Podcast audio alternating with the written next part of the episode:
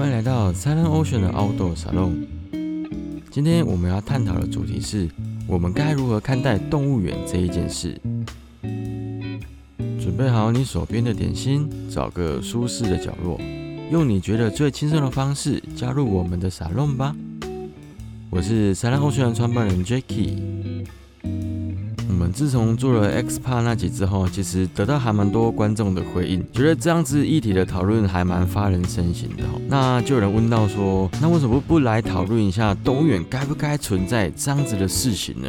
那其实，在开始进入讨论之前啊，我想先跟跟大家聊聊一件事情。其实我自己很喜欢去参观动物园，无论是从小到大的校外教学，还是说长大之后的我，有时候会自己去揪朋友们去动物园参观啊。那台湾的几个动物园，其实我都去过，还蛮多多次了，像是台北的木栅，或者是高雄的寿山。很多人都会觉得说，为什么你一个动物园要去那么多次啊？像之前住在南部的时候，只要我有机会，我都会跑到寿山动物园去参观。那虽然寿山的猴子真的是还蛮多的，它有时候会抢走你手上的东西。可是呢，我喜欢的是不一定是去那边看一个明星的动物，但是我会喜欢跟朋友一起去逛动物园这一件事情。所以我在去动物园之前，其实我不太会去特别调查说这个园区有什么特别的景观吗？或者是特别的明星物种吗？没有，我纯粹去是去享受看会动的动物这件事情。那当然，我也会有情有独钟的一些特有物种啊，但是我真的不会去特别的想说我要为了这个而去。那辗转来到之后，我到台北工作的时候，我还记得上班后的第一个周末，我就跑到木栅动物园去了。啊，有时候我自己还会一个人跑去动物园里面散步，因为你就知道，呃，私立木栅动物园的门票我记得是五十块，其实很便宜。有事没事跑去那边运动散个步，我觉得也是挺好的。我喜欢逛动物园的疯狂程度是不止在国内，我连到国外的时候，大家可能都会跑去一些知名的景点去踩点嘛，就是把握我出国的可能就一周的时间。但是我不是，我会先找的东西叫做动物园。虽然我那时候在我去了北海道的旭山动物园，算是大家的打卡景点，可是呢，大家会因为可能要拉车的距离太远而放弃这个景。但是我无论如何都会想要把它排到我的行程里面去。那虽然有些人可能会想说北海道啊，反正大家都去过旭山动物园，你有什么好好讲的？其实有在做我们频道的人，应该多少都知道我很迷韩国文化，所以我不只去旭山动物园，就是日本人这种大明星动物园之外，我我去韩国的那一个、那一个、那一阵子，其实我只要到某一个城市，我都会先查看当地有没有动物园。那我不是说去的地方是大城市的动物园，我是连小城市的动物园我都不会放过。像那时候我跑到一个比较特别的地方是大邱，那我去大邱的时候，因为我刚好有朋友在大邱那边，那我在等他之余，我就想说，哎，我附近看看有没有什么奇特的地方，我就搜寻动物园。那没有跑出动物园，反而跑出一个叫做大邱达成公园，这里很酷。那时候我在找的时候，我完全不知道它是动物园，我是进到里面的时候才发现，哎，里面怎么会养了一堆鹦鹉，然后有养一堆有的没的的动物。那我想说，这可能就是一个野鸡动物动物园之类，我没有想到里面会有养很多可能猛兽类或者是大型动物类。当我在继续往里面走，走很深的时候，发现，哎，里面连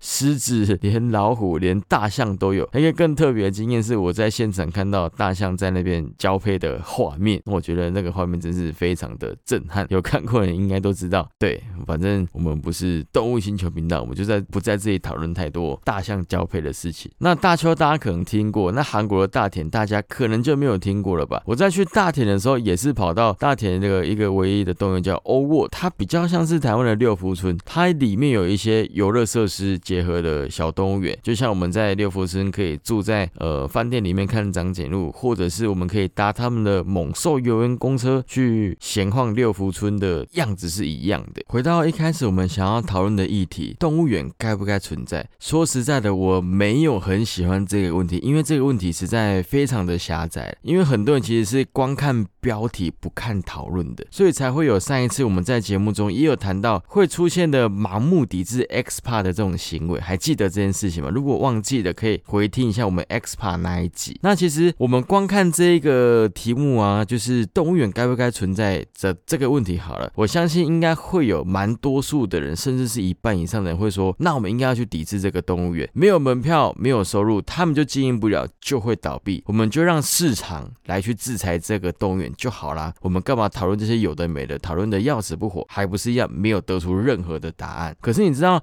在全球疫情的肆虐下，英国有一个很特别的动物园，叫做切斯特动物园。我相信有去过英国旅游的人，应该多多少少都会知道这个动物园。那因为在疫情的当下，没有人去参观，他就没有门票的收入，他其实是快要活不下去了。可是呢，他就举办了一个一场募款活动。那你会觉得，刚刚我们讨论的说，哎，没有市场就不会就经营不下去吧？没有哦，其实参加这个募款活动人其实非常的踊跃了。那英国切斯特这个这个动物园，其实我自己个人也还蛮想要去参观看看的。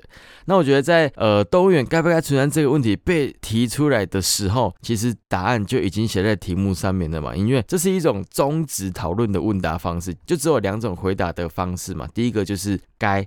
第二个是不该，那这种东西就会减少很多讨论的空间，所以问这样子的问题其实不是那么的聪明。所以在本集我们下的标题是：呃，我们该如何看待动物园这一个词？因为其实动物园的定义非常的广，就我们就拿台湾的教育部字典来给出了解释来说明好了。字典上面是说，蓄养各种动物供人观赏、研究或教学的场所。那这是台湾的字典给出的定义。那在不同的国家，它给出动物园这个词的定义又不一样的。像我们举例，在日本，他说把抓来的动物放在人工的环境里，规律的喂食，背离野生，作为会动的标本向人展示，并兼具启蒙意义的娱乐设施。那另外一个同样是来自日本，他要说到是欲从世界各地收集来的各种动物，呃，用调查、保育、教育、娱乐等为目的的设施，这个叫动物园。世界上面的定义是这么的广泛，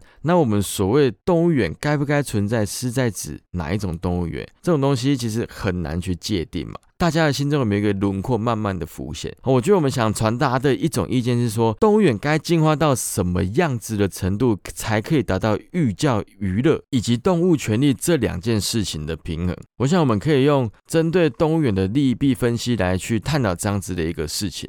先先一开始来说一下利的部分好了哦，动物园场馆它具有的教育，很多人就是因为可能没有办法跑到非洲草原去看到长颈鹿跟大象，因为大家都知道去这一趟旅费非常的贵，而且去的话，呃，当地的文化条件可能跟我们比较不符合，光要踏出这一步，对很多人来说其实非常的困难。所以呢，动物园应该要存在，才可以让我们这一种就是可能住在台湾离非洲大草原非常遥远的国度，可以去到现场去认。认识像是呃犀牛啦、长颈鹿啦、大象这样子的物种。但是说实在的啦，我们在长颈鹿园区前面看到长颈鹿之后，我们又得到了什么？我个人其实还蛮喜欢爬虫类的，或者一些比较奇特的昆虫。那我并不会想要在园区里面去找到一些很特殊的资讯，就是说，哎，这个爬虫类到底是生长在什么环境啊？它爱吃什么啊？它的生活条件是什么的？我不会想要在园区知道，但是我会想要得到这些资讯。那我我会去哪里找？我反而会比较想要在 YouTube 上面去看更多的画面或者是文献。像我最近就很爱看昆虫扰息。其实我觉得单一物种的教育在园区里面其实是还蛮薄弱的。在动物园，它给人的强项就是你可以看到实体的东西，不像网络的东西，就仅此而已。可是它背后富有的教育意义的的强度，其实没有你在网络上看的这些资料还来得多。所以我觉得在这个教育意义上面，其实我们可以探讨的点还蛮多的。那另外一点是说，动物园的存在保护了这一些濒临绝种的物种，它进行了人工繁殖嘛，像是我们说的熊猫，熊猫就是一个做的还蛮好的富裕物种。可是呢，这也仅限于某一一。些有在做这件事情的动物园啊，多数的动物园是根本没有时间，也根本没有金钱去做这样子富裕的事情。像是顽皮世界好了，顽皮世界的事件，其实大家在前一阵子一定都有在新闻上面看到。最近一个很很骚的新闻是，顽皮世界准备进口二十只长颈鹿放到他们的园区。长颈鹿一只多少钱？大家知道吗？一只可以卖到一千万以上。那我自己老家是住在台南，从小其实我对顽皮世界就是只有一个感想，就是很小，所以我觉得它非常的烂，也不是说它非常的烂，因为很小就会不会让我想要去观赏这一个动物园里面的东西，因为我就觉得进去一下子就走完了，我何必花这个时间？因为其实有时候我去动物园逛一整天的时候，我会觉得很开心，因为我可以走很久，那我可以看到很多的动物，我可以在某一个动物区里面驻足很久，我喜欢这个样子。可是，在顽皮世界，我一下就走完，我会觉得这个地方我根本不会想要去，所以它其实算是一个台湾唯一一个我个人不会想要去第二次的动物园。那为什么他现在这么有钱呢？其实，在二零二零年的时候，他被三立集团给买下了。那大家知道，三立集团在台湾算是还蛮有钱的一家公司啊。说实在的，我之前虽然跟三立电视台有合作过，我那时候见过张总经理几面，虽然他应该是不记得我了，但是我记得还蛮清楚的。那时候我跟张总在普兴农场的餐厅一起吃过饭，是因为跟韩国的老板一起说要参加他们在呃普兴农场举办的一场斯巴达活动。那时候不知道张总的野心有这么的大，是呃前阵新闻出来的时候才知道，天哪，他真的是非常的积极，而且是非常的可怕。怎么说呢？因为张张总他在访谈中有说到一件事情哦，我要买二十只长颈鹿。一只一千万，跟斑马领养一起，要营造非洲草原奔驰的感觉。他说，经营乐园要像做电影或综艺节目，开场就要嗨，要热闹，让亮点出来，这样不止国内客，国际客也会来。这一段话其实我觉得非常的可怕。怎么说呢？这就是一种。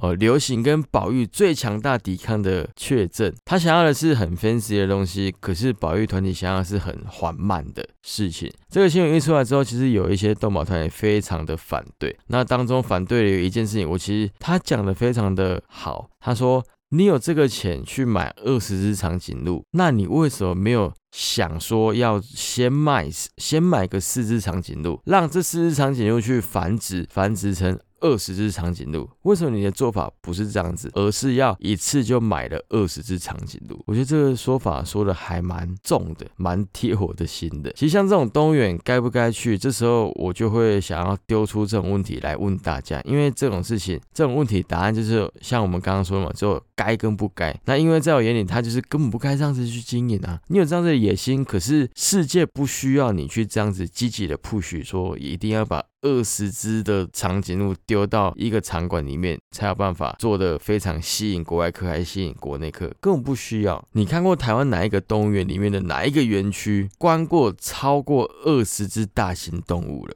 何况是像长颈鹿这种长脖子，那先不谈它的购买土地上有盗猎的疑虑这一点啊，光是运送长颈鹿这一个功夫上面，你就要花非常多的力气，让它不在运送的过程当中发生任何受伤或者死亡的风险。那如果说你真的有本事搞这样子的事情的话，那你知道在顽皮世界里面死掉的长颈鹿总共有多少只吗？这十年内，其实在园区里面就已经死掉了四只。而且都不是老死，都是意外或者是生病死掉的。为什么会这样子呢？其实就是园区的空间不足吧，或者是设计的环境太过差。我觉得有去过顽皮世界应该都知道啦。我觉得这种事情其实也不用去讲太多。前阵子新闻爆出来的时候啊，反对声浪其实还蛮大的。可是，在这一个媒体龙头掌握话语权的时代，三立是属于算是台湾数一数二的媒体产业。它旗下的动物园要进口，符合一切法规的条件之下，我们还能期待一些什么？这个时候，我觉得民众可以做的事情就是一个抵制的行为而已了啦。虽然我已经不去顽皮世界发非常的久了，大概有二十年之久，因为我真的觉得它不是一个好的地方。好，那我们回到议题的讨论上面好了，我们该怎么看待动物园这一件事情？我们在利益利弊分析这一。这一件事情上面，其实每一个人心中都有一把尺。但我觉得我可以跟大家分享一下，我个人心中很想去参观的一个国外的动物园，就是在英国的切斯特动物园。我记得在开头的时候有跟大家稍微的聊到，为什么我会这么想要去这个动物园呢？创办人的理念他是说啊。他想要打造一个没有围栏的动物园，虽然在刚开始的时候是可以这样子操作，因为那时候是在二战初期嘛。可是呢，后来因为法规的关系，所有的动物园都必须装上围栏哦，这个是属于安全上面的疑虑。虽然是这么说，可是他们还是秉持着贴近人本的原则，为他们的动物打造最符合他们栖地的生存条件而放下了围栏。虽然我没有去过，可是就像刚刚我们一开始有说到的，网络上其实很多的资料你可以去搜。所以我在还没有去之前呢，我就在 YouTube 上面去搜寻他们的官方频道，在上面会有很多的影片。这影片看完之后，你就会知道哦，为什么我会这么想要去这个地方的。因为你看完之后会发现，嗯，原来这才叫动物园。他们打造了一个很特别的实境秀，叫做群岛计划。他把在世界各地正在进行保育计划的东西带回他们的动物园，做一个实境的展示。他们叫做群岛计划。在他们的动物园里面呢，他建了八座岛，它的每一座岛都有桥去做连接。那当然，水下会有船去做接送。那岛上面都在做一些什么事情呢？他把他们在全世界在执行的保育计划搬回到岛上展示给大家看。像是协助成立班乃岛的卷毛野猪富裕中心，他就直接搬到现场，让你在参观的过程当中，可以知道这个动物园正在为世界的动物做出哪一些的努力。我觉得像这样子的动物园，它的价值性就真的非常的高，高于我目前所认识的所有动物园，所以它在英国才会是一个这么有名的园区。所以如果你的城市里面存在这样子的动物园，你开不开心？你会不会去？你还会觉得动物园该不该存在是一项问题吗？说实在。我觉得就跟一开始跟大家说，这个议题真的是太尖酸刻薄了哦，所以我们应该换成我们该怎么去看待动物园这一件事情。在动物园的议题上面，虽然呢，我们不像很多专家那样。我们可以举出很多数字以及很多动物的名称，但是我们可以凭着自己的生活经验啊，或者像是参观动物园的经验，去开始思考这样子的一个问题。那在这个资讯爆炸的时代之下，你可以去抓出你自己想要看的资料。或者是听听我们这一期给出来的一些观点，那我觉得可以再简单举一个例子，在一九七零年到二零一二年这四十年之间，全球的野生动物族群大概下降了六十 percent 之多。但光是在二零一八这一年，在切斯特动物园区里面就有大概七百三十三头哺乳类动物出生在这个地方。那保育的意义是否存在？我想这是一个很直接的答案了。降级之后，第一件事情其实我是先去搜寻说台北的木栅动物园有没有开。我还蛮想要再去参观一次。呃，我的人生当中，我对动物园其实是还蛮有执迷的执着的。希望大家听完这一集之后，能对动物园的看法有更不一样的感觉了。如果有任何的问题，欢迎大家来跟我们一起讨论。那也不妨在 Instagram 下面留下你宝贵的意见，我们都可以一起讨论看看。好，那我们这一集的节目就到这边啦，我们下周见，拜拜。